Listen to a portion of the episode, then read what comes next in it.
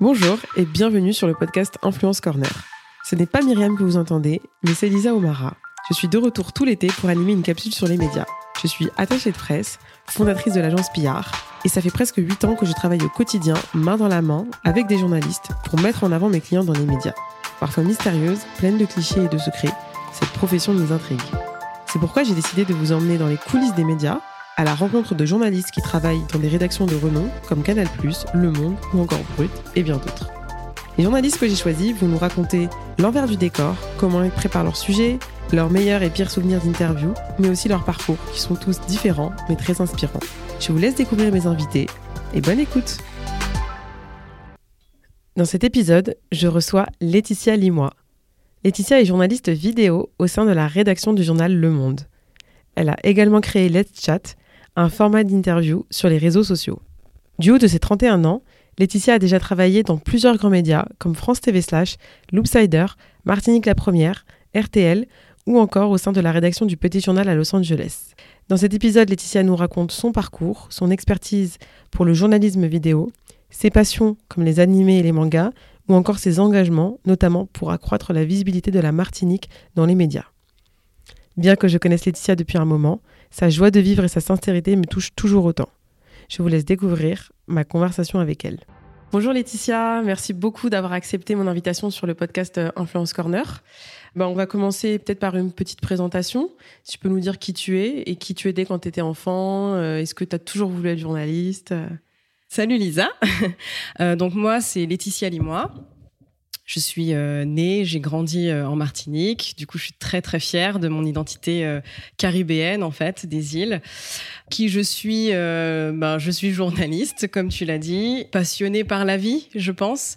J'essaye d'être, c'est un, petit peu cheesy ce que je vais dire, mais je pense que j'essaye d'être un bon humain dans, dans cette vie.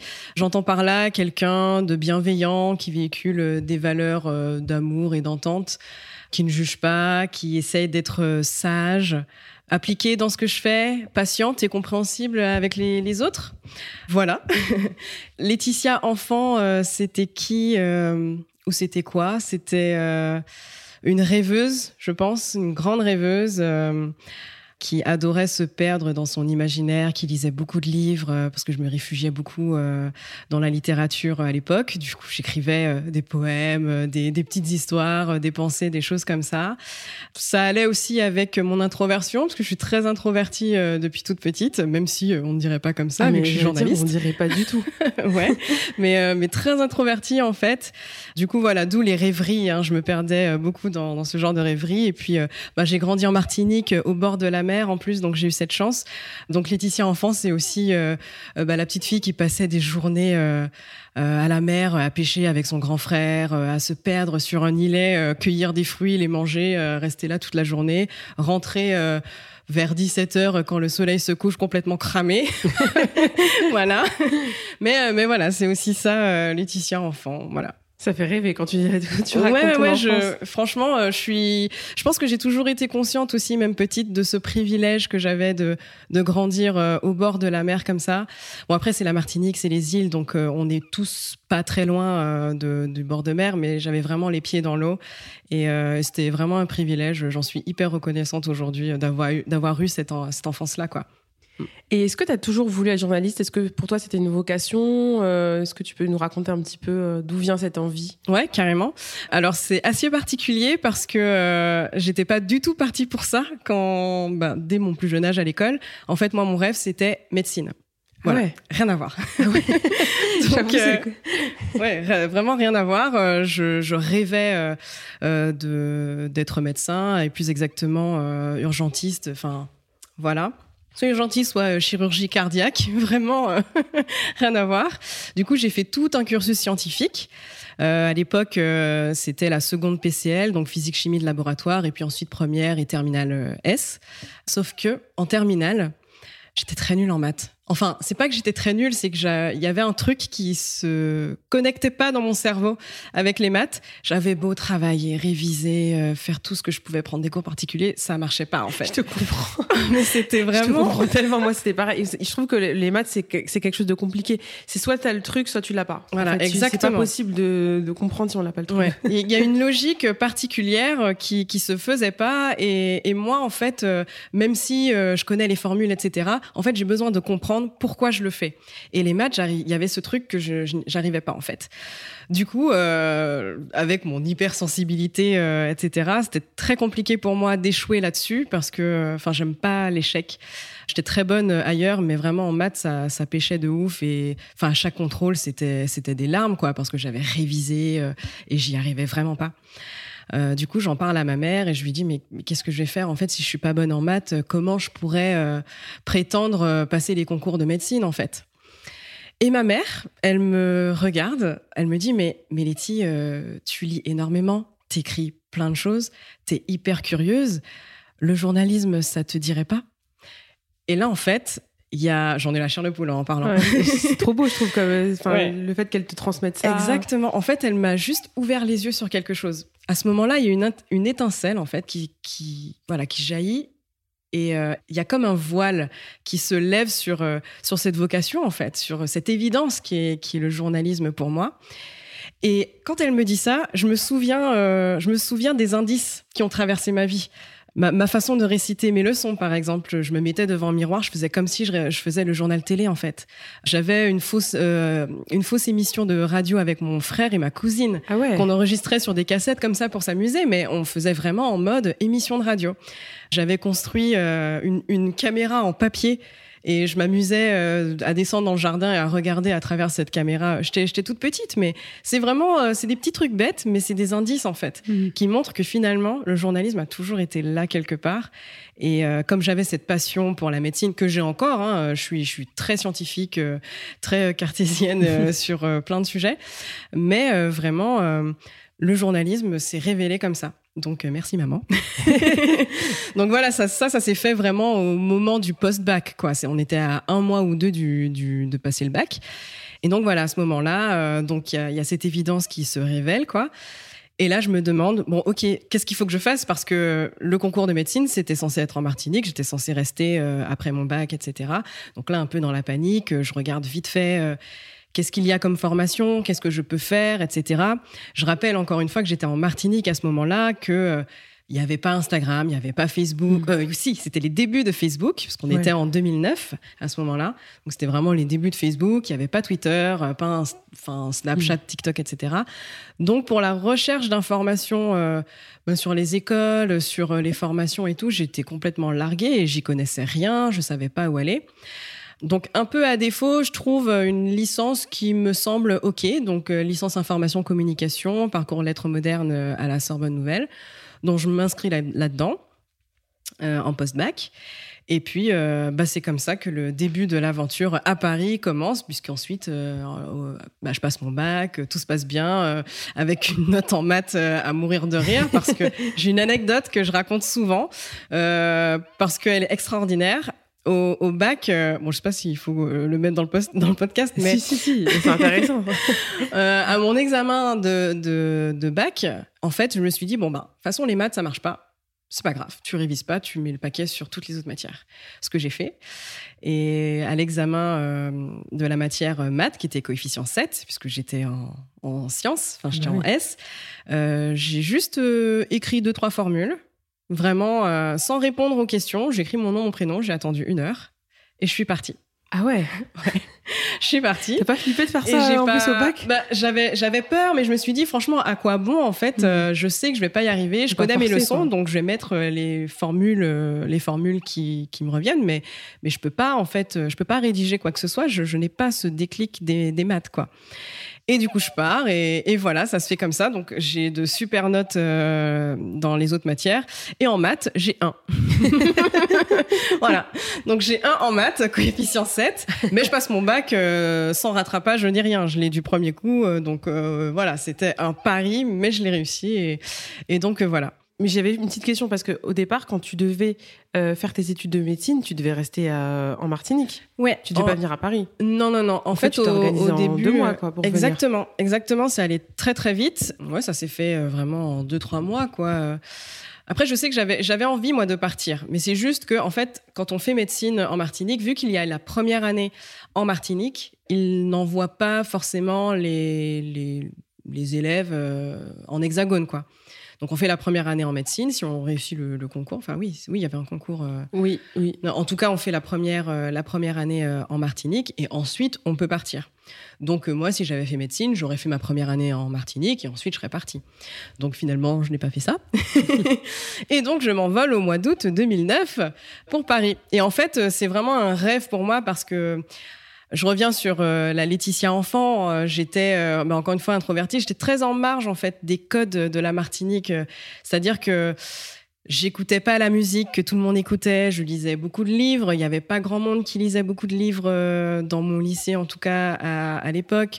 J'avais pas trop trop l'accent euh, antillais non plus. Enfin, j'étais vraiment en marge euh, tout le temps. Et, euh, et, je nourrissais un peu ce rêve aussi de de partir parce que j'avais cette envie d'ailleurs. En fait, quand on grandit sur une île, on est quand même vachement limité. On n'a pas un accès à la culture qu'on peut avoir quand on grandit ici en Hexagone. On a on n'a pas, il euh, n'y a pas une, une, ouverture en fait, une grande ouverture euh, sur euh, sur plein plein de choses, que ce soit culturel ou autre quoi. Et c'est pas de notre faute, c'est juste qu'on est sur une île, quoi. La Martinique, c'est plus petit que l'île de France. Ah ouais, Donc c'est vraiment tout petit. On s'en rend pas compte comme ça. Hein. Ouais, on s'en rend pas compte, mais c'est plus petit que, que l'île de France, quoi. Donc euh, on fait le tour de la Martinique en une journée en faisant des petits stops, euh, en faisant des plages quoi. donc euh, donc ouais c'est très petit et on n'a pas voilà l'ouverture de l'ouverture sur autre chose c'est pas c'est pas évident en fait pour nous. Euh, et donc moi, enfin, j'ai eu la chance d'avoir une maman qui m'a emmenée en vacances à Paris. Enfin, j'ai vu un peu d'ailleurs. Et en fait, la vie ici, même si je la connaissais pas, euh, ça me vendait un peu du rêve. Je me disais, mais en fait, moi, je veux ça. Je veux pouvoir aller au musée. Je veux pouvoir aller euh, dans des bibliothèques où il y a des livres de ouf. je veux pouvoir faire ça. Donc j'avais un peu ce rêve de voilà partir après après mes, mes, études pour pour l'ailleurs. Donc, quand j'arrive à Paris, c'est avec ce rêve-là en tête. Et en fait, euh, bah, c'est hyper difficile. C'est hmm. hyper difficile quand on a grandi sur une île, qu'on ne connaît pas c'est quoi une saison. Parce qu'il ah fait 32 bah degrés toute l'année, en fait. Il fait 32 bleu aussi. Ouais, voilà. Et c'est assez compliqué. Euh, mais en même temps, c'est excitant parce que quand il commence. Euh, quand il commence à faire froid, que le, temps change en fait, on, les, les feuilles d'automne, un truc tout bête, mais c'est très beau en fait à voir. Mais ça, tu, on connaît pas. Enfin, moi, je connaissais pas. Et donc, euh, je voyais ça avec des yeux un peu émerveillés, euh, etc. Mais en même temps, il y avait euh, le côté c'est dur parce que j'ai 18 ans, je vis toute seule tout d'un coup dans un mini appartement en, en, résidence étudiante. Encore, je reviens hein, sur moi, je passais ma vie à la mer en fait au bah départ. ça doit être un choc, hein, franchement. voilà, donc à se balader dans la forêt, à faire plein de trucs à l'extérieur, proche de la nature. Là, je me retrouve dans un 17 mètres carrés. Il fait froid, il faut s'occuper des factures, il faut aller faire des courses, etc. On est tous seul tout d'un coup sans les parents. Et c'est franchement c'est difficile. C'est vraiment difficile. Mais euh, mais il y a ce côté émerveillement en même temps. Et euh, je, je, pense que je vis un peu comme ça. Je, je m'émerveille de tout euh, depuis toute petite. Tout, tout m'émerveille. Je suis vraiment dans un truc hyper. Enfin, prendre vraiment le positif tout le temps dans ce qu'il y a. Et je trouve que ça, ça fait grandir. malgré les difficultés, on en grandit, quoi. Et ça, c'est très cool. Et du coup, après cette euh, formation, euh, qu'est-ce que tu as fait? Est-ce que tu as déjà commencé par des stages euh, non, même pas. Euh, j'étais encore, euh, j'étais encore très très. Euh, jusqu'à maintenant, d'ailleurs, je ne connaissais pas en fait les formations de journalisme, même les écoles, etc. Tout ça m'était inconnu. je savais pas trop par où commencer, quoi chercher. J'avais pas d'amis qui avaient envie de faire ça. Encore une fois, l'introversion. Quand on est introverti, on a un tout petit cercle d'amis auxquels on a très confiance et c'est un peu compliqué le contrat social, quoi. Mais voilà, je savais pas trop par où commencer et donc je des recherches sur Internet, etc. Et un peu, euh, pas au hasard, mais euh, en fait, je, découvre l'ESJ, donc euh, l'ESJ Paris, hmm. qui, est, qui, est, qui a le nom qui, qui est réputé. Et donc, je m'inscris pour le concours de cette école que je passe, euh, que je... d'ailleurs ma mère est venue pour ça, ah. elle est venue me soutenir psychologiquement, parce que passer un concours euh, de journalisme c'est super dur. Enfin, faut être, euh, faut être au taquet sur la culture G, faut être au taquet sur l'orthographe, sur les langues, sur l'actualité, et, et c'est très difficile, surtout quand on quand on n'est pas au fait de ce que c'est que de préparer un concours en école de journalisme. Euh, c'est-à-dire que moi, j'ai pas, euh, j'ai pas bûché comme une ouf pendant des mois euh, pour préparer ce concours-là. Je l'ai vraiment fait en mode oh my god, il faut vraiment que je, je m'y mette et tout, que je, je bûche. Mais c'était vraiment au dernier moment, quoi. Alors qu'il y en a qui font des prépas, des choses comme ça. Mais c'est parce que je ne connaissais pas, en fait, j'avais pas les clés. bon bref, tout ça pour dire que donc j'intègre l'école supérieure de journalisme de Paris. Du coup, après l'ESJ, euh, donc on est, on est à peu près en quelle année, tu te rappelles? Euh, On est... Euh, bah, j'ai mon diplôme en 2013, je crois. 2013 ou 2014. Ouais, 2013 ou 2014. On est dans ces eaux-là. Et donc, euh, ben, j'étais même pas à ma cérémonie de, de remise de diplôme parce que j'étais à Los Angeles. Waouh Ouais, je suis partie. Euh, en fait, j'avais envie d'avoir une, une expérience déjà à l'étranger et je voulais avoir mon anglais courant. Du coup, je me suis dit, bah, qu'est-ce que tu peux faire? Eh ben, tu te casses, tu vas, euh, tu vas à l'étranger, tu cherches un truc, etc. Et donc, je trouve une agence française tenu par euh, par euh, bah, c'est un ami maintenant qui s'appelle euh, qui s'appelle Guillaume Serina donc qui était journaliste il vit, il vit là-bas il vit encore là-bas depuis des années en fait il a monté son agence un peu de presse et il tenait un, un site d'actualité en français mais sur l'actualité américaine donc moi, je le contacte, je lui dis voilà, je suis hyper motivée, j'aimerais trop vivre quelques mois à l'étranger, parler anglais, et puis continuer à faire du journalisme et tout voilà, euh, prenez-moi en stage et tout. Et donc je pars là-bas.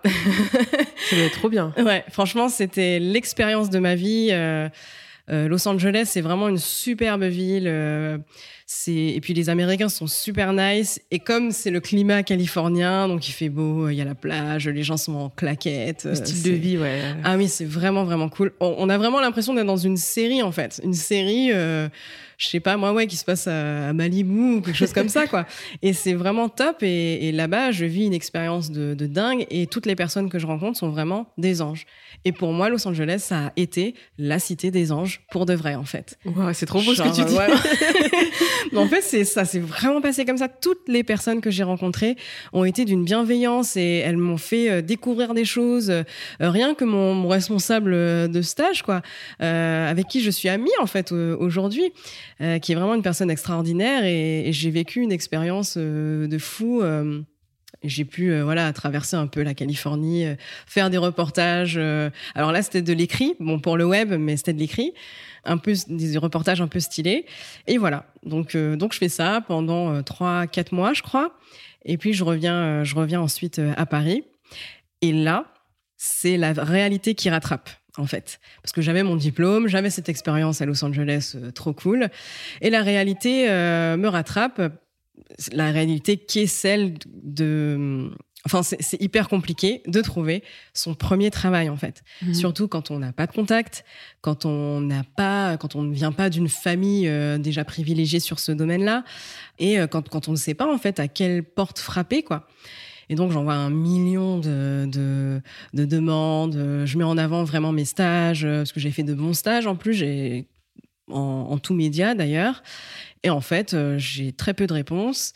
Et, quand j'en ai, c'est négatif en fait. Et je me dis mais putain, mais comment je vais faire euh, C'est moi, je veux vraiment faire ce métier-là. C'est ce que j'aime, c'est ma, ma passion, c'est ce que je veux faire. Et donc, euh, je refais des stages en fait, tout simplement. Je refais des stages pendant un temps. Et j'abandonne pas en fait. J'abandonne vraiment pas parce que c'est vraiment ce que je veux faire. Euh, j'ai beaucoup de camarades qui ont abandonné, qui font même pas du tout du journalisme, même pas de la com, qui font totalement autre chose, qui a rien à ah voir. Ouais, Genre quoi par exemple euh, bah, Dans l'immobilier par exemple, ah des choses comme ça. Ouais, ouais, vraiment, euh, qui a rien à voir. Mais moi, je veux vraiment m'accrocher, quoi. C'est ça que je veux faire. Et donc, euh, ben, je refais des stages, euh, voilà. puis au bout d'un moment, j'ai mes premières petites piges et tout. Donc, donc ça se passe comme ça. En même temps, je job à côté. donc ça veut dire que, en fait, quand tu faisais des piges, tu travaillais aussi. Ouais. Et pas du tout dans le journalisme. Je travaillais à Zara, en fait. Ah ouais. Ouais. Donc je faisais Zara. Je travaillais dans une boîte de nuit aussi. Et donc, je faisais tout ça en même temps. Euh, donc j'étais très fatiguée, c'était une période difficile. J'imagine, mais tu vois, c'est bien de montrer l'envers du décor du journalisme, parce qu'au début, c'est toujours très compliqué. Et euh, juste pour reciter un petit peu, tu avais fait quand même de très de bons stages. Hein. Tu avais fait chez Martinique Première. Ouais, j'ai. BFM Business, exact. RTL. Ouais, ouais, ouais, ouais. Donc bah, je suis passée. Euh, alors pour revenir un peu sur mon parcours, en dernière année à l'école de journalisme, j'ai fait une spécialité tout média. Bon, alors, euh, à l'école, euh, on était un peu les rebuts parce que tout média, ça veut dire quoi? C'est pas une spécialité selon voilà ce qui se disait. Mais en fait, euh, nous, on était vraiment intéressés par tous les médias. Moi, j'étais intéressée par la radio, j'étais intéressée par la télé, j'étais intéressée par la presse écrite, la presse web.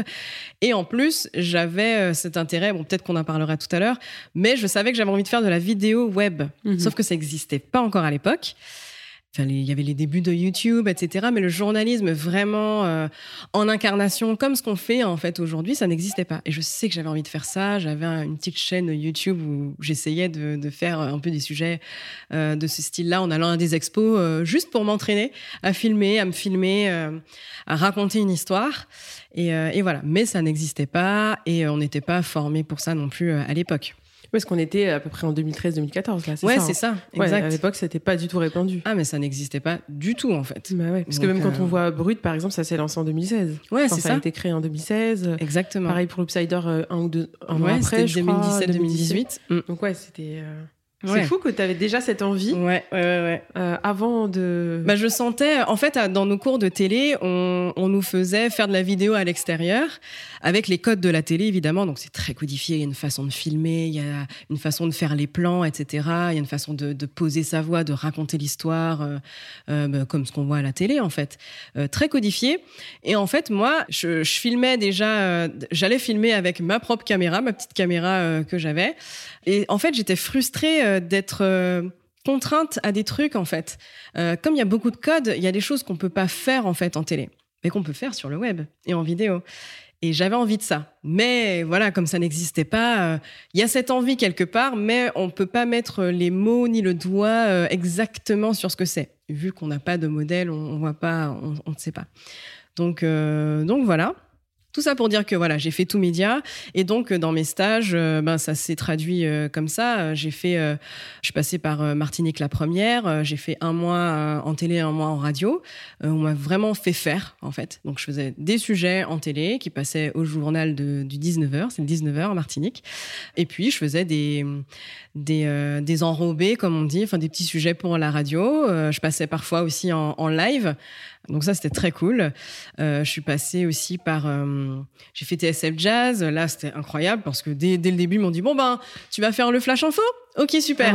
Et du coup, direct, euh, bon, pas tout de suite, tout de suite, je crois que c'est au bout d'un mois, ils m'ont dit, bon, bah, ce serait cool que tu fasses le flash info en direct. Donc, je faisais le flash info, euh, euh, certains flash info, pas là tous, de, à, certaines heures sur TSF Jazz et sur Nova aussi, d'ailleurs. Ah ouais, Radio Nova? C'était le, ouais, Radio Nova. C'était le même groupe. Et ensuite, oui, je passais par BFM Business aussi. Donc là, c'était en chargé de production, euh, pour voir aussi comment, une émission s'organise, comment, comment on contacte les invités, comment on les installe en plateau, enfin tout l'envers du décor. Euh, c'était hyper hyper intéressant.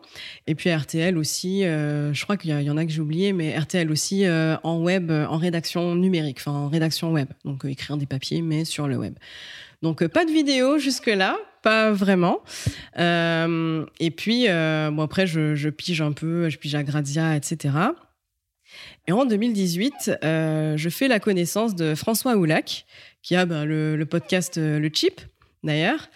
Et ça devient un copain. Et lui, il travaille euh, à Loopsider. Il me dit, mais tu connais pas ce nouveau média et tout. Euh, euh, je pense que ça t'intéresserait, etc. voilà.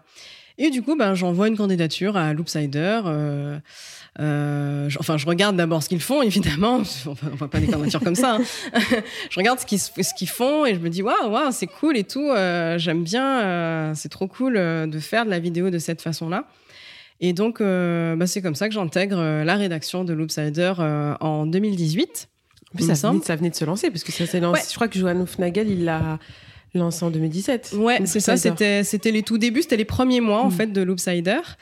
Et donc, et donc, je commence là-bas bah, en tant que pigiste, hein, parce qu'encore une fois, on n'a pas des contrats comme ça, mais on a des piges, donc c'est cool.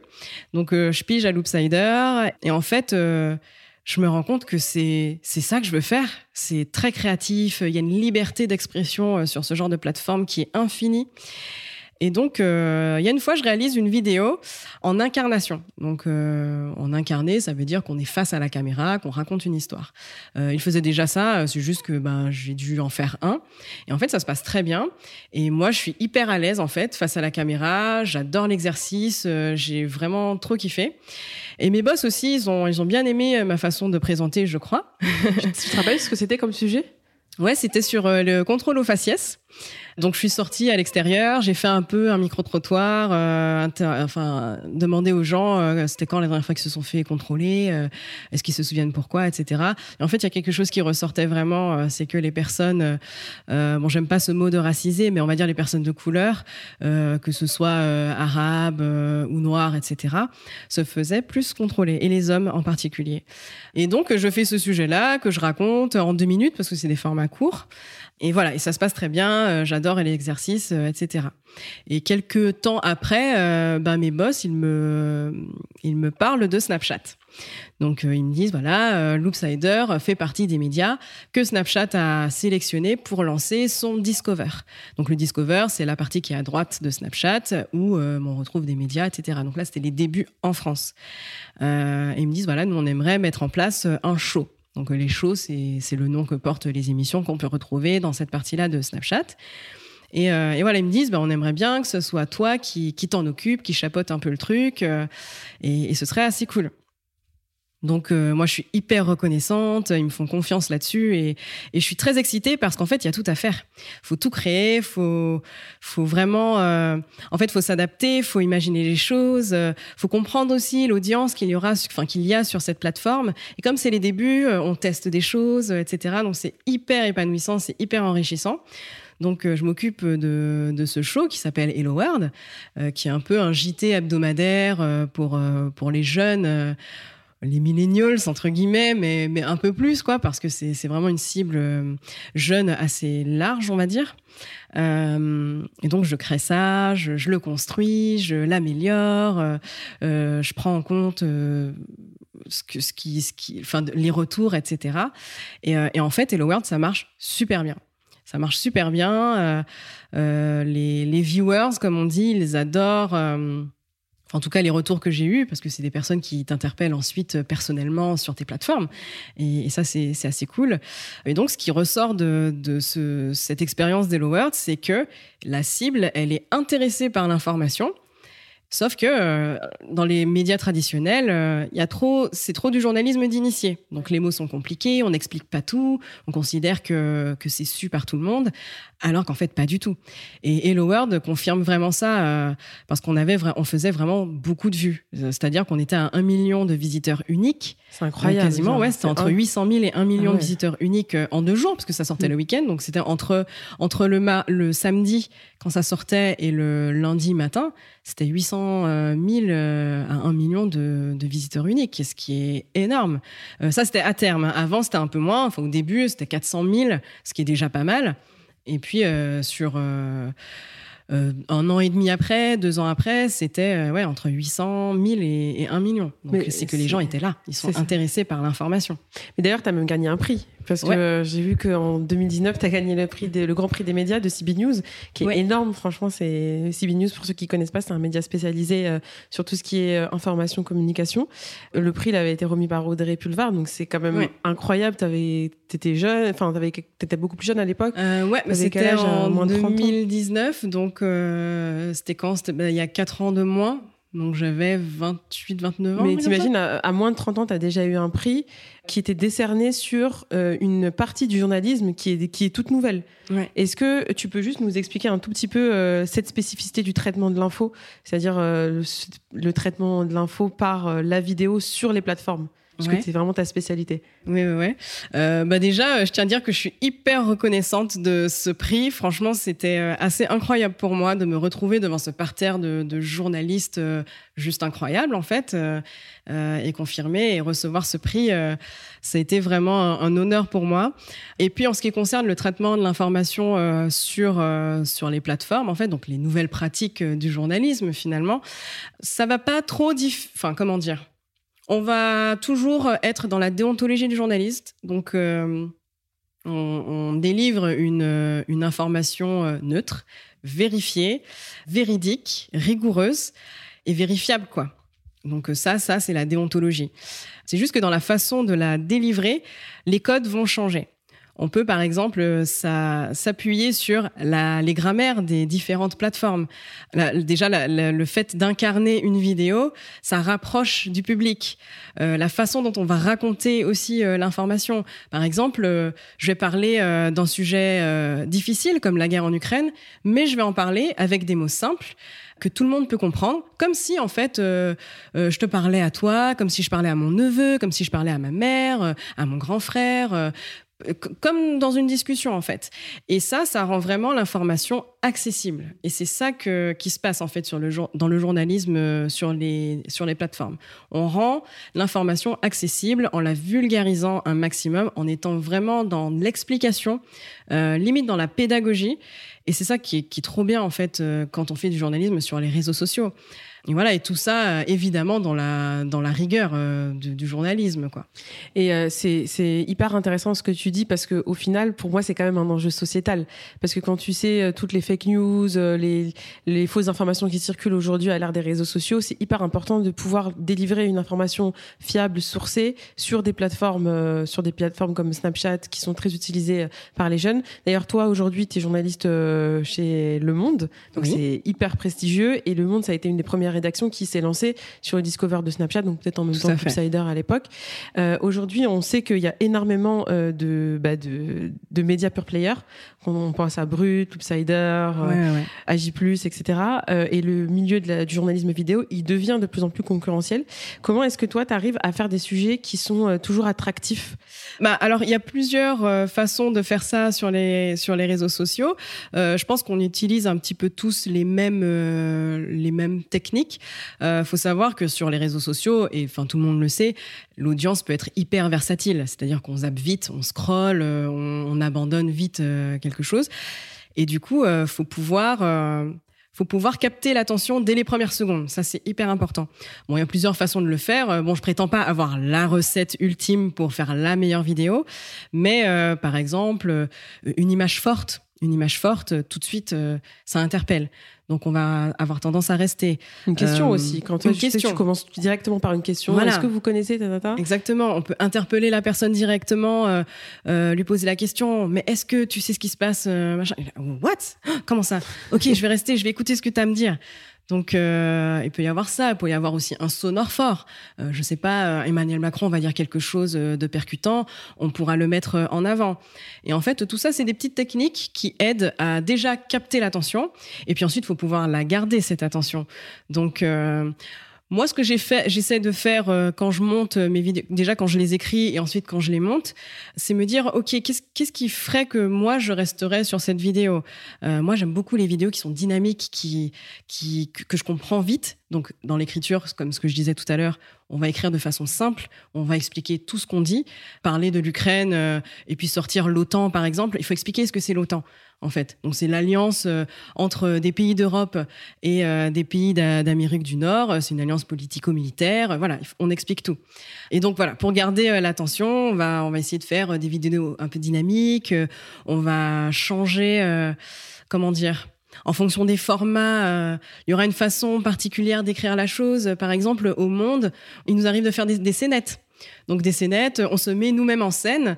Euh, je sais pas, je peux représenter par exemple, euh, je représente la Russie, mon collègue représente l'Ukraine, et puis on va essayer de matérialiser euh, les rapports entre la Russie et l'Ukraine euh, en faisant une scénette. Donc ça peut passer par ça, ça peut passer par, je sais pas, juste dans le montage, la façon de monter les images de façon dynamique, en s'appuyant par exemple sur la musique, c'est très rythmé, etc. Ça aussi ça marche.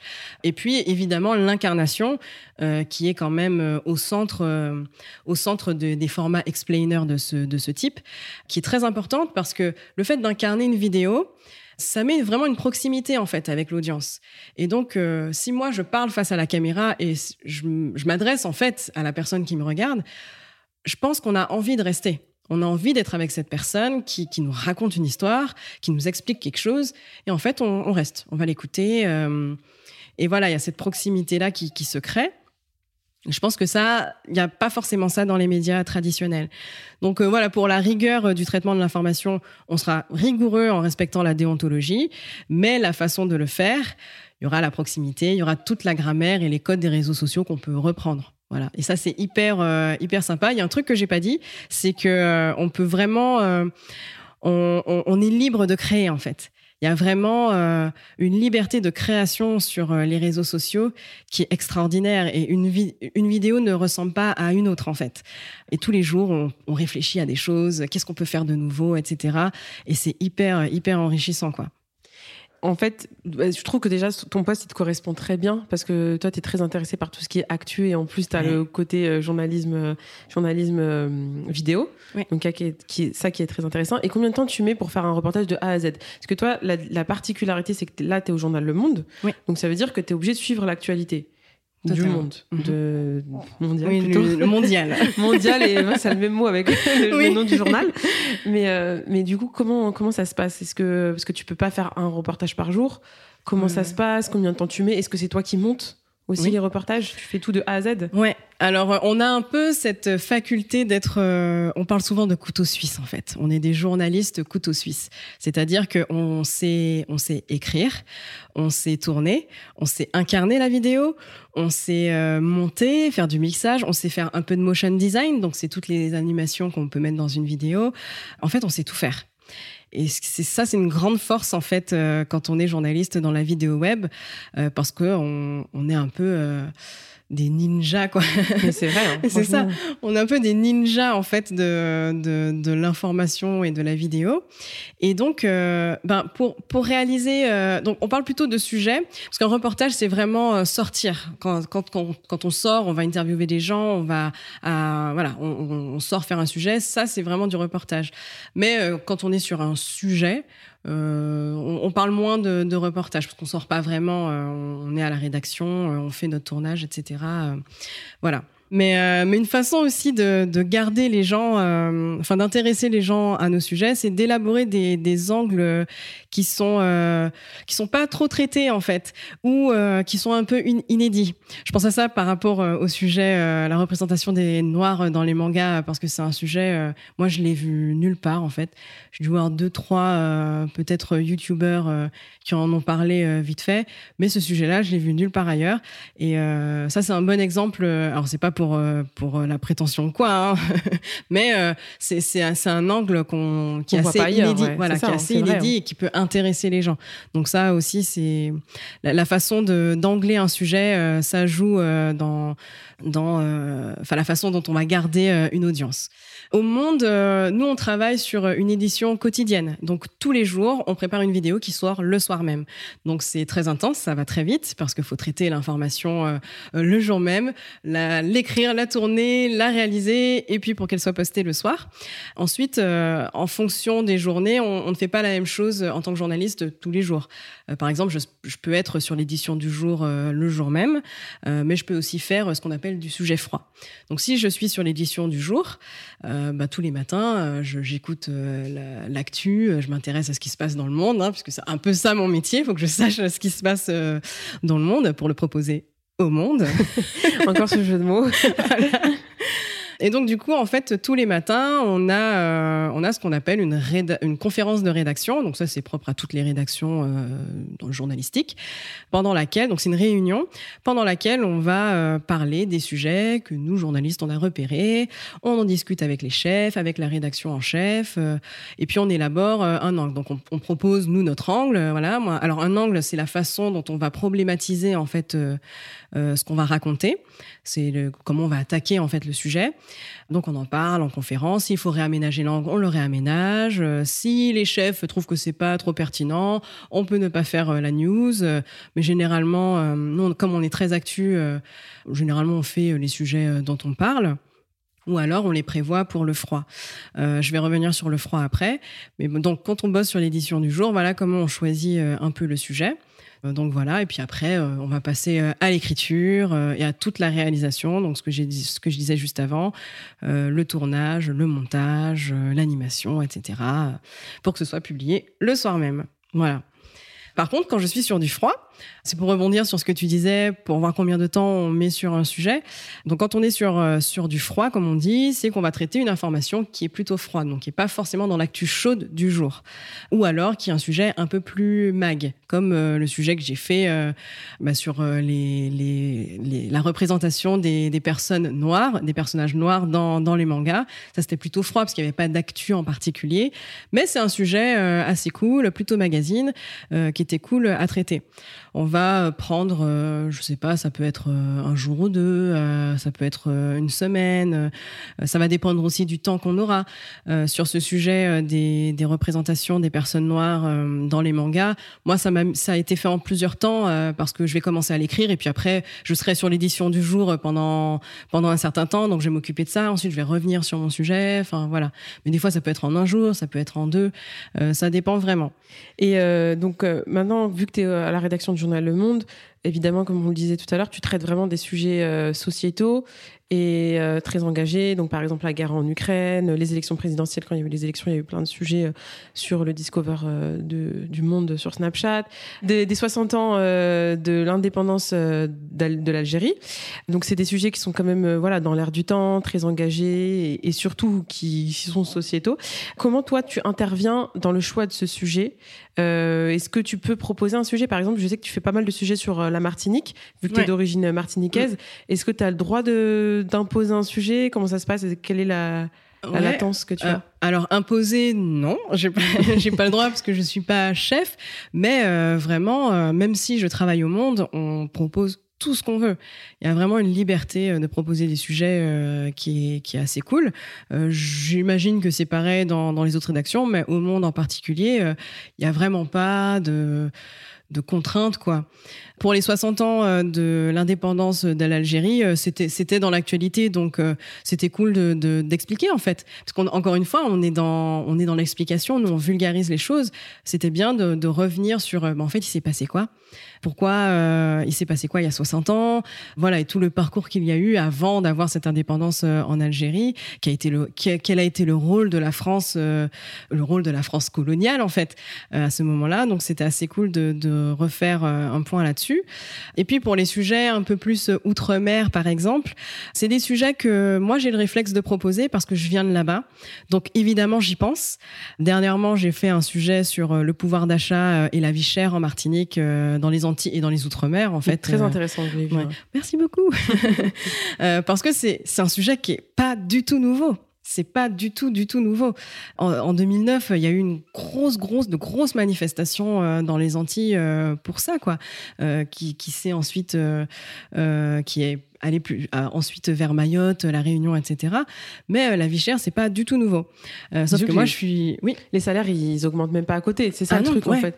Et c'est vrai qu'on se pose souvent cette question. On se demande pourquoi dans les îles c'est plus cher. Donc c'est intéressant, je trouve, d'avoir euh, le point de vue d'une personne locale aussi. Mm, mm, mm, ben, et toujours, toujours en respectant la, la, déontologie. Je mets vraiment un point d'honneur là-dessus parce que même si on peut penser que que c'est engagé, que c'est parce que je suis martiniquaise, etc. que j'en parle, ben non, c'est une actu en vrai comme une autre.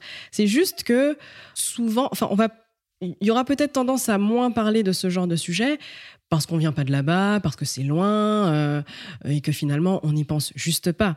Moi, j'y pense parce que je viens de là-bas et que quand je rentre chez moi, euh, chez ma mère et tout, et qu'on fait nos courses, bah, je me rends compte en fait qu'il y a une, vraiment une différence incroyable de prix. Et ensuite, quand on fait tout le travail journalistique qu'il y a derrière, moi j'ai cherché plein plein de chiffres euh, sur le chômage là-bas. Euh, faut savoir que les outre-mer, euh, c'est c'est dans les outre-mer qu'il y a les taux de chômage les plus élevés en France. Euh, c'est c'est les endroits où il y a les taux de pauvreté les plus élevés de France. Et c'est aussi là-bas que la vie est plus chère en fait. Donc, euh, comment ça se fait? Bah, Je vais l'expliquer, etc. Et je vais profiter de mes vacances en Martinique pour tourner quelques images, faire mes courses, faire une expérience, en fait, pour démontrer tout ça. Donc, je fais mes courses en Martinique et je fais les mêmes à Créteil. Voilà. Donc, en France hexagonale, pour, pour euh, voilà, montrer, en fait, visuellement... Euh, ce que je dis, ce que ça veut dire. Sur ce genre de sujet que je vais proposer, ils sont plutôt, ils sont très ouverts en fait. Ils sont même contents en fait que je les propose parce que j'ai le réflexe aussi de parler de sujets qui sont invisibilisés ou dont on ne parle pas tout le temps ou dont on ne parle pas quand il le faut. En fait, on, est, on est forcément obligé de respecter euh, la ligne éditoriale du journal dans lequel on, est. On est obligé de, respecter euh, la rédaction en chef. Peut proposer des sujets, etc. Il arrive aussi qu'on nous refuse euh, des sujets. Après, ouais, je pense que ça va vraiment dépendre de la verticale dans laquelle on est, dans le, service aussi dans lequel on est. Moi, je travaille au service Snapchat, TikTok du monde, donc c'est peut-être plus facile de proposer des, des sujets. Euh, des sujets comme, comme j'ai pu faire. Mais finalement, on reste, on est très très actu parce que c'est des éditions quotidiennes sur l'actualité du jour. Et donc voilà. Après, après, il y a des rubriques sur euh, le site, euh, comme je pense à Pixel par exemple. Et eux, ils vont faire des, des, sujets ciné, séries, jeux vidéo, manga aussi. Et c'est hyper intéressant. Mais c'est voilà, c'est des verticales différentes quoi. Voilà. Si, si, c'était c'était ça. Et euh, après, je vais repartir sur un truc dont on, a évoqué tout à l'heure un tout petit peu. C'était le côté euh, désinformation, enfin lutte contre la désinformation et les fake news. Parce que pour le coup, euh, le fait d'être présent sur sur Snapchat, pour un journal institutionnel comme Le Monde. Euh, est-ce que tu peux juste nous en dire plus sur, euh, sur ça, sur cette lutte euh, contre les fake news et comment est-ce que vous faites? Est-ce que voilà, est-ce que tu es interpellé parfois sur tes réseaux sociaux par des personnes qui t'écoutent et qui te regardent? Comment ça se passe? Ouais, ouais. Alors les fake news, c'est vraiment un fléau.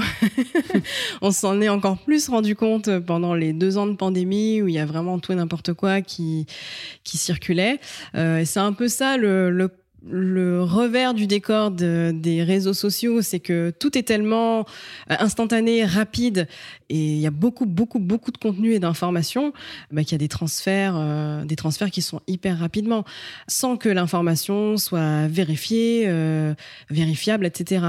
Et, ça, c'est hyper compliqué quand on est journaliste, parce que il arrive que nous, on nous remette en question, en fait, par rapport à une fake news qui circule, qui n'est pas du tout vérifiée, on sait même pas d'où ça sort, mais nous, on nous remet en question parce qu'on on dit le contraire. Mais c'est nous qui avons la vérité, puisque notre travail, c'est ça en fait, c'est de délivrer une information qui est véridique. c'est ça. Ouais, voilà, et qui est vérifiée. Donc ça, c'est c'est un peu chaud. Et donc euh, notre responsabilité en tant que, journaliste, c'est vraiment de, délivrer euh, des informations qui soient vérifiées. C'est quand même le, cœur de notre métier. Donc quand on nous accuse de véhiculer des fake news, ben c'est un peu euh, c'est erroné en fait. De base, c'est erroné parce qu'un journaliste n'est pas censé faire ça en fait. Donc faire faire du journalisme sur euh, les réseaux sociaux comme ça, euh, je pense que c'est vraiment très très cool aussi dans la lutte des fake news et et, et de tout ça parce que bien peut-être que les, les, les, cibles, enfin l'audience aura le réflexe de venir nous voir pour vérifier quelque chose, euh, pour croiser les sources. Et ça, c'est super cool, surtout qu'en plus, vu qu'on est dans la vulgarisation, on parle avec des mots simples, avec la grammaire de la plateforme sur laquelle on se trouve, euh, mais ce sera hyper accessible. Donc j'espère, j'espère vraiment qu'avant de, de, divulguer une information qui est pas du tout vérifiée, on ne sait pas d'où elle vient, bah, de plus en plus de personnes auront le réflexe euh, d'aller voir ce qui se passe sur les médias euh, et venir sur le monde parce que c'est très cool aussi. c'est top. Hein. Franchement, c'est hyper, hyper important et on voit que les plateformes sociales, enfin tous les réseaux sociaux, ils, font un effort énorme, euh, notamment par exemple Facebook, qui sont, euh, pareil, ils collaborent avec tous les médias, pareil pour Snapchat, enfin surtout Snap, hein, je pense que c'est un des, un, des, un des réseaux sociaux qui, Ouais, il y a beaucoup, beaucoup de contenu, beaucoup de, de médias là-dessus, beaucoup de formats aussi. Euh, là, il y a de plus en plus, euh, je vois euh, des formats un peu documentaires, donc des formats plus longs. c'est vraiment cool qu'ils développent ça sur Snap, ouais. C'est important pour la cible parce qu'on sait que c'est vraiment des, des, très jeunes, hein. ouais. 10, 12 ans, parfois mm, mm, jusqu'à 20 mm. ans, qui, sont vraiment actifs tous les jours dessus. Donc c'est important qu'ils puissent avoir cet accès euh, très rapide et très facile euh, à l'information euh, et surtout vulgarisé. Je vais juste revenir rapidement sur, tu sais, les sujets engagés parce que on en a parlé tout à l'heure, mais donc hier, tu as sorti le sujet sur la représentativité des personnes noires dans les mangas et les animés, mais surtout les mangas. Est-ce que tu peux nous raconter un peu comment tu fais pour euh, faire ressortir en tes engagements à travers le journalisme. Et ça, c'est pas que dans le journal Le Monde, mais plus dans toutes les rédactions où tu as été, que ce soit France TV slash, euh, Loopsider, etc. Alors euh, ouais, bah, je, rappelle encore une fois que bah, moi je suis martiniquaise, donc je suis caribéenne, je suis le produit en fait de la colonisation. Mes ancêtres, c'est des esclaves, donc je suis descendante de tout ça. Donc je suis ça avant d'être journaliste, je suis ça. Je suis une femme noire euh, qui, qui est le produit euh, de toute cette histoire euh, coloniale euh, et de l'esclavage. Donc, que je le veuille ou non, voilà, c'est ce que je suis. Voilà, c'est une partie de, de moi. C'est même mon moi en entier, je pense. Et c'est important d'en être conscient, en fait, dans, dans son quotidien. Je vais peut-être revenir là-dessus plus tard, mais en tant que, que journaliste, je me fais un peu aussi la mission de faire lumière sur des sujets qu'on n'aurait pas forcément traité en fait.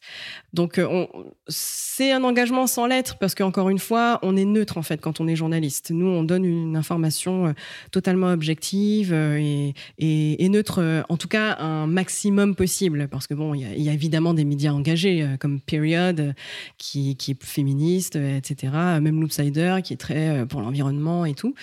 Mais voilà, on, on, donne une information neutre au premier plan. Et euh, enfin, pas qu'au premier plan, on donne une information neutre en fait.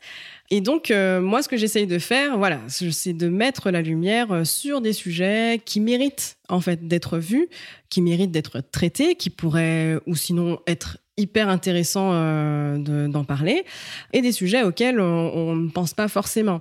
C'est vrai qu'on est en France, en plus on est à Paris, il n'y a pas beaucoup, beaucoup, euh, enfin de plus en plus, mais il n'y a pas énormément de diversité euh, dans les médias, je trouve. Euh, ça c'est constat personnel. Hein. Moi, je le partage ton constat. Ouais, Parce qu'en voilà. tant qu'attaché de presse qui travaille pour le côté un peu Afrique, mm -hmm. c'est très compliqué parfois de faire passer des sujets euh, qui sont bah, justement sur la représentativité. Des... Ouais. Moi, c'était sur la représentativité euh, des enfants noirs euh, dans, dans les BD, la littérature. Ouais. Et c'était, il y a des médias, c'est niette, c'est mort. Ils ne veulent pas en parler. Et par contre, il y a des bizarrement des gros médias qui en parle, qui donne la visibilité nécessaire, et ouais. ça, ça fait plaisir. Mais ça, c'est très cool, et, et j'espère que ça se fera euh, de plus en plus. Et moi, je me fais vraiment euh, capitaine de d'un bateau. C'est super. pour mettre super. Euh, voilà la, la, visibilité, en tout cas sur sur les sujets que je peux voir, auxquels moi je peux penser, parce que euh, parce que je suis une femme noire et qu'il y a des choses qui me traversent forcément et dont dont bah, j'aimerais parler aussi pour donner l'exemple. Je sais pas, il y a peut-être des petites filles noires euh, qui aimerait, euh, voilà, tu, tu, parlais de la BD, etc. Moi, j'ai jamais lu une BD avec une petite fille noire dedans, en fait. Et pourtant, euh, j'aimerais bien pour juste s'identifier se, en fait, s'identifier euh, parce que je suis pas blanche en fait. Exactement. Voilà. Ben, ça c'est hyper important et euh, c'est vrai que ces sujets-là, ça dépend des types de médias, mais il y a des médias qui ne veulent pas en parler. Vraiment. Ah ouais. Et qui veulent vraiment mmh. pas, qui te disent non, non, je peux pas, euh, non, ça m'intéresse pas. Alors que il euh, y en a d'autres, euh, enfin, ça dépend. Mais c'est pour ça que mmh. je trouve ça intéressant que toi, en tant que journaliste, tu te donnais aussi cette mission. C'est-à-dire, au-delà du média pour lequel tu travailles, tu te dis, bah, parce que moi, je le vois, on s'est connus déjà, ouais. il y a déjà plus d'un an, ouais. quand tu travaillais chez France TV Slash. Et là aussi, tu faisais passer des sujets engagés. Là, c'était un sujet sur les femmes, notamment, sur les sports de combat. et, et c'est important, je trouve, de le faire et de faire passer montrer un peu sa personnalité à travers le journalisme. Là, on va passer euh, peut-être aux dernières petites questions. Mm -hmm. euh, je voulais savoir quel est ton meilleur souvenir de reportage et ensuite le pire. Ah yes, ah oui. Alors, euh, le meilleur, j'ai envie de dire tout, tous les reportages ont été les, les meilleurs. Peut-être, bah, je parlais de Los Angeles au tout début. Bon, j'étais encore un baby journaliste, mais j'ai fait un reportage euh, donc photo euh, pour euh, voilà pour le, la presse web enfin là où je, je travaillais enfin j'étais en stage sur Homeboys Industry. En fait c'est c'est un centre c'était un centre de réinsertion pour les anciens gangs les anciens membres de gangs en fait. Et euh, donc, il les faisait travailler dans un, comment on dit ça, euh, bakery, enfin, pâtisserie, euh, boulangerie, ah, voilà, oui, ouais. dans une boulangerie euh, pour leur réinsertion. Et en fait, j'ai été en contact avec des d'anciens membres de gangs en fait. Et c'est c'est enfin je pense que tu connais un peu c'est dingue. ah ouais, voilà, Los Angeles, Los Angeles tout, euh... ouais, tout le sud de Los Angeles enfin il y a des gangs il y a des guerres de gangs et c'est hyper dangereux. Euh, Kendrick Lamar en parle très bien euh, dans, dans sa musique. J'adore Kendrick Lamar c'est pour ça que je lâche cette petite cette petite référence.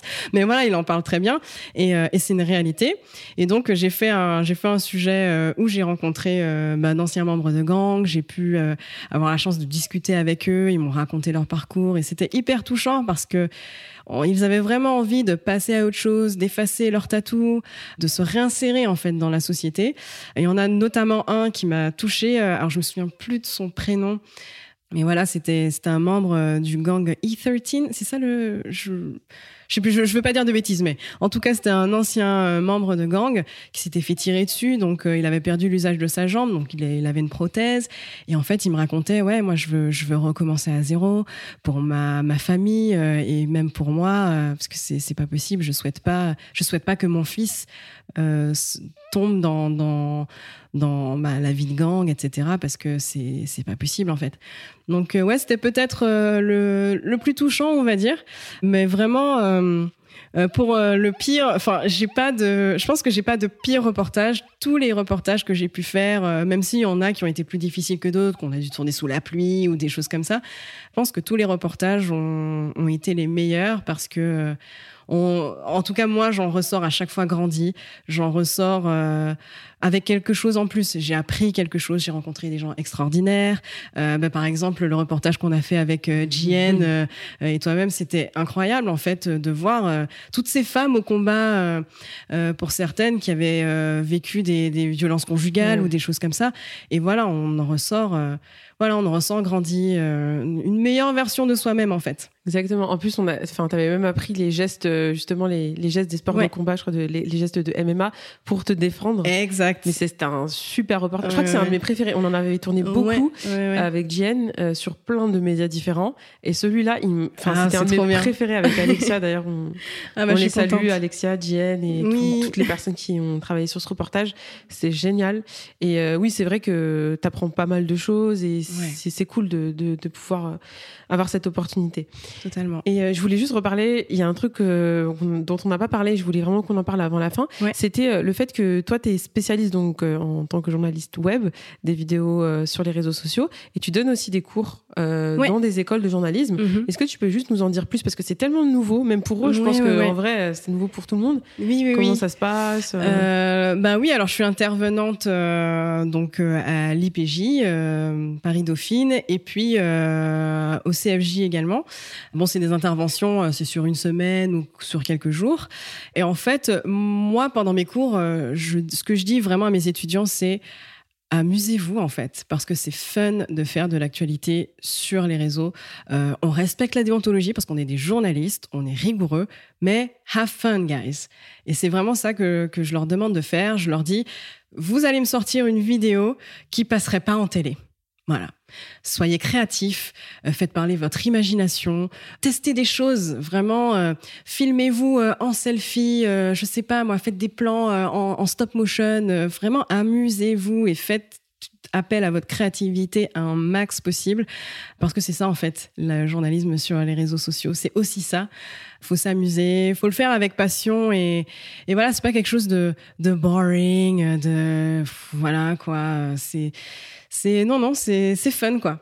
Donc ouais moi je, je, je, leur dis vraiment ça et puis euh, après je leur apprends euh, euh, je leur apprends euh, comment on tourne, comment comment on fait un cadrage. Euh, ensuite, on passe au montage, comment on peut monter telle ou telle chose. Enfin voilà, je les accompagne vraiment dans toute la réalisation d'une vidéo, quel que soit le format. Il y en a qui qui partent en reportage. J'ai j'ai une étudiante qui voulait faire un, un, un sujet sur les travailleuses du sexe.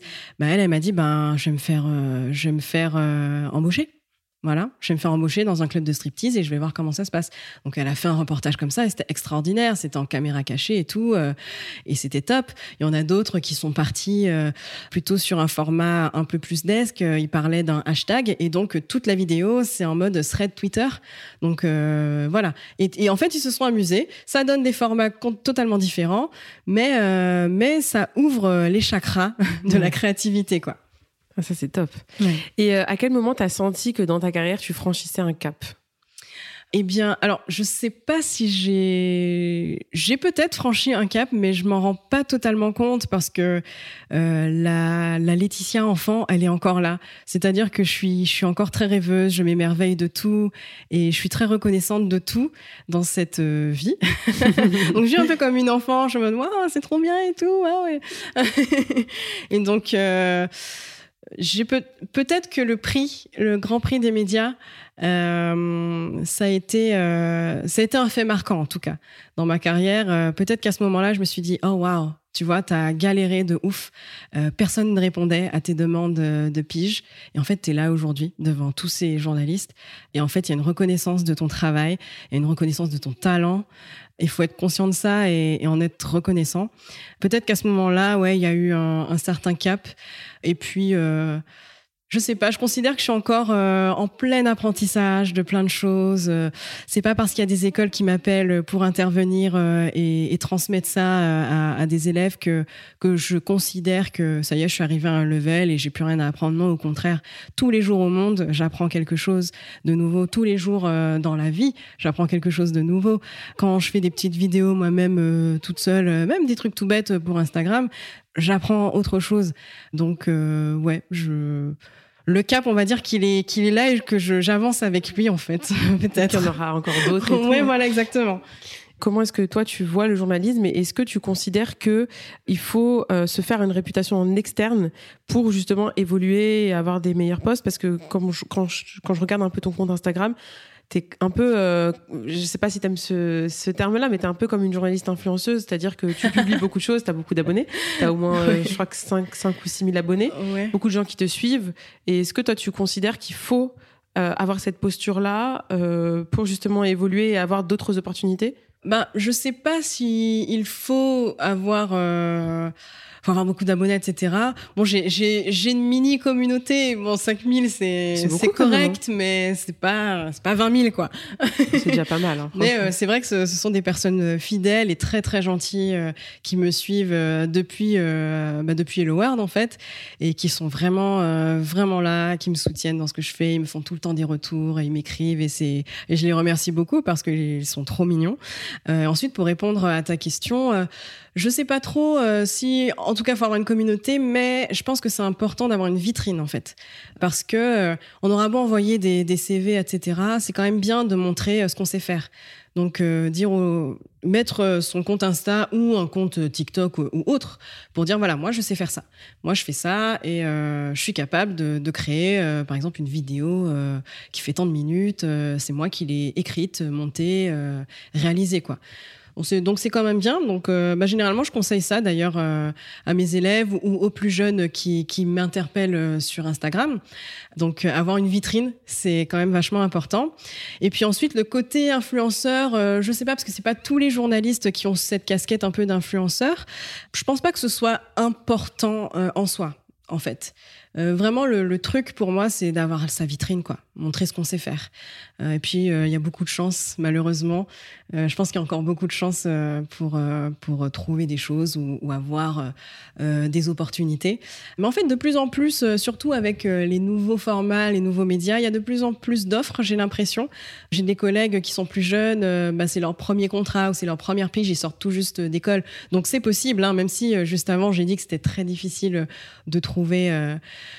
du travail.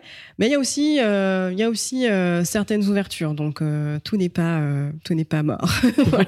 C'est important de dire la réalité aussi, parce ouais, qu'on ouais. voit souvent les gens, on se dit ah, quand on regarde avec des comptes Instagram, on se dit ah, ils réussissent, c'est facile, mm. mais derrière ils se rendent pas compte. mais ça c'est valable pour tout en vrai. Hein. Tout type de métier, on se dit ah, ils ont trop de chance, c'est trop cool. Mais tu vois, par exemple, pour arriver à une carrière comme la tienne, bah, c'est bien d'avoir montré que derrière tu as galéré, que tu faisais deux jobs en même temps, que tu faisais des piges et que mais que t'as rien lâché et qu'au final tu arrives à faire ce que t'aimes. Donc c'est beau, moi je trouve.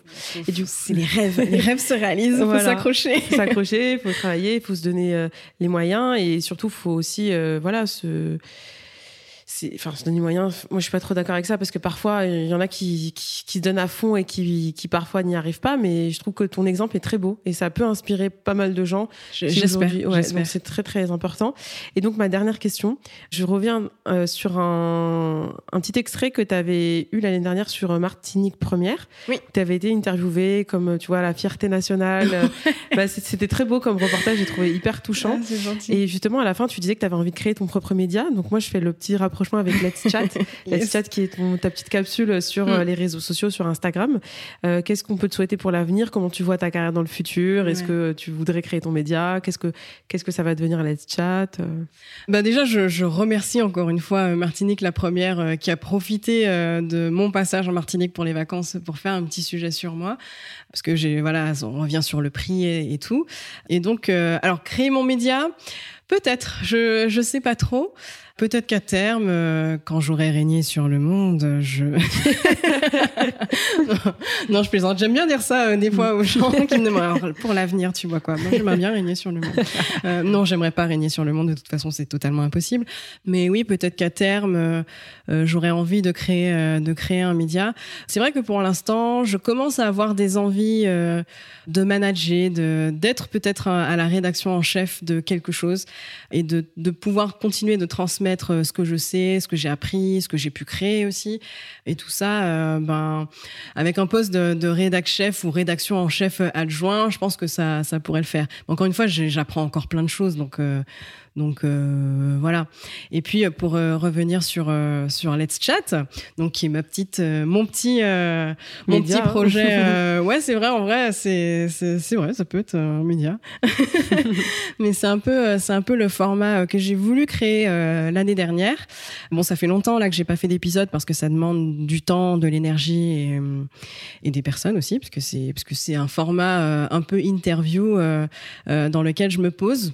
Voilà, en toute bienveillance avec euh, des personnes qui sont concernées euh, par les questions euh, d'identité, des questions euh, d'histoire, des questions d'héritage, euh, parce qu'encore une fois, je suis une femme noire et que je pense que c'est important de parler de ces sujets-là, euh, de parler de nos vécus, surtout quand on vit en France hexagonale, qui est un pays où il y a une diversité d'origines et, et de personnes incroyables en fait.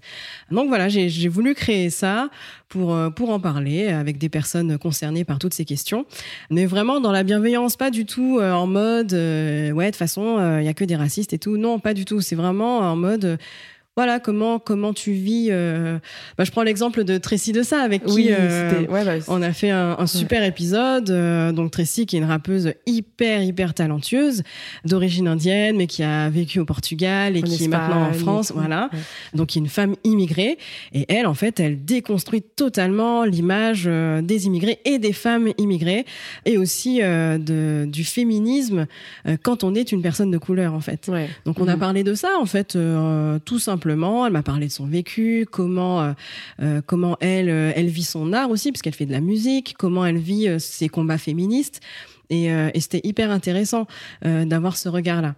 Donc c'est un peu ça, Let's Chat. euh, c'est vraiment être dans un débat, dans, dans une discussion avec la personne que je reçois, moi-même, et puis les personnes qui nous regardent, qui vont commenter ou pas, ou partager, se reconnaître peut-être, pourquoi pas, dedans. Et, et voilà. T'avais même eu Harry Roselbach, hein Oui, Harry Roselmack euh, aussi, euh, bah, qui est un ami, en fait. Ah, je savais pas. Voilà. Donc euh, ouais, Harry euh, qui, qui est un ami et, euh, bah, qui est originaire de la Martinique Ouais. comme moi. Mhm. Bon, lui, il a plutôt grandi euh, en France hexagonale, mais c'était intéressant de, de mettre euh, en, en parallèle mon vécu, euh, moi qui ai grandi là-bas, euh, qui, qui suis journaliste également, et puis lui euh, en tant que ben, journaliste noir, euh, le premier à représenter le 20h de C'est TF1, incroyable. ce qu'il représentait à ce moment-là. Et il m'en parle, il me dit, mais en fait, c'était vraiment, euh, je devais pas me planter parce que je représentais, euh, enfin, tous tous les noirs, tous les noirs de France Oui. comptaient sur moi pour faire le truc bien, quoi. Et heureusement pour lui, ça s'est très bien passé. Ouais, et puis franchement, c'est, il a vraiment ouvert la voie. Enfin, parce qu'en plus, Ouais. c'était il y a quand même, euh, je pense qu'il y a 15 ans qu'il a commencé ouais, euh, il y a aux longtemps. 20h hein. de TF1. et Oui, il y a oui. 15 ans, euh, il n'y avait pas autant euh, de diversité à la télévision. Ah, donc, euh, Ouais. c'est, il, a, il a vraiment ouvert la voie sur. Il a vraiment ouvert une Mm. porte et Et je pense que Harry aujourd'hui, c'est c'est un modèle pour beaucoup beaucoup de journalistes de couleur, quoi. Moi, c'est, bah, c'était lui le, qui, qui, qui remettait euh, euh, le diplôme de fin d'année auquel je n'étais pas. Mais on s'est rencontrés plus tard et, et, c'est cool, on, est devenus copains. Mais, mais voilà, c'est des, des personnes comme Harry, euh, c'est, c'est important parce qu'il y a plein, il y a peut-être plein de, de, jeunes de couleur qui aimeraient faire ce métier, mais qui se disent, mais en fait, je peux pas, je peux pas passer à la télé parce que, mm. parce que voilà, je suis asiatique, parce que je suis arabe, parce que je suis noire, et, et c'est dommage, quoi. Bah, c'est super important. En tout cas, je te remercie infiniment, Laetitia, pour euh, tout ce que tu nous as apporté aujourd'hui. Euh, Merci à toi. Franchement, euh, et, pour la petite histoire, ça fait très longtemps qu'on devait faire cette interview. Je crois que ça fait un an à la base. Après, j'avais laissé le projet de côté. Et quand je l'ai repris pour cette capsule estivale, j'ai tout de suite voulu que tu sois dedans parce que pour moi, tu es une des meilleures journalistes web, web vidéo. très gentil. Et, parce que je t'ai vu à l'œuvre, évidemment, on a bossé ensemble mm, et surtout même tous les sujets que tu fais. Enfin, en tout cas, je te remercie beaucoup parce que c'est c'est très riche et je suis sûre qu'il euh, y a plein de gens qui vont, qui vont être inspirés par ton parcours. Et euh, voilà, bravo pour tout ce que tu fais. Merci beaucoup. Merci. Je suis hyper honorée euh, euh, que tu m'aies invitée. Je suis vraiment très très reconnaissante. C'est vraiment gentil. Et merci pour tous ces compliments. Moi, bah, tu sais, hein, ça fait longtemps que je te le dis en plus. ça fait longtemps depuis qu'on se connaît. C'est très gentil. Ça, ça me touche beaucoup. Mais tu sais, je passe, je rencontre bah, dans mon métier énormément de journalistes. Mais franchement, j'ai dû en croiser peut-être mille, même plus, hein, depuis mes, toutes mes années. Ça fait mm. huit ans que je suis dans, dans les RP. Et c'est rare d'avoir un bon contact avec certains. Mm. Il y en a certains, euh, enfin, ils, se prennent pour euh, voilà. C'est un, c'est un domaine qui est, qui est assez difficile. Euh, élitiste. parfois, ouais, c'est mm. très élitiste et et ben il y a beaucoup de personnes. Il suffit que tu aies un petit peu de notoriété et voilà quoi. Voilà. et toi, tu nous as apporté des choses vraies, en fait. Et surtout, au niveau technique, tu vois, sur les vidéos et tout. Donc, je t'en remercie beaucoup. Pas de problème avec et, et puis, je te dis à très bientôt, Laetitia. Merci beaucoup, Lisa. Merci, à bientôt.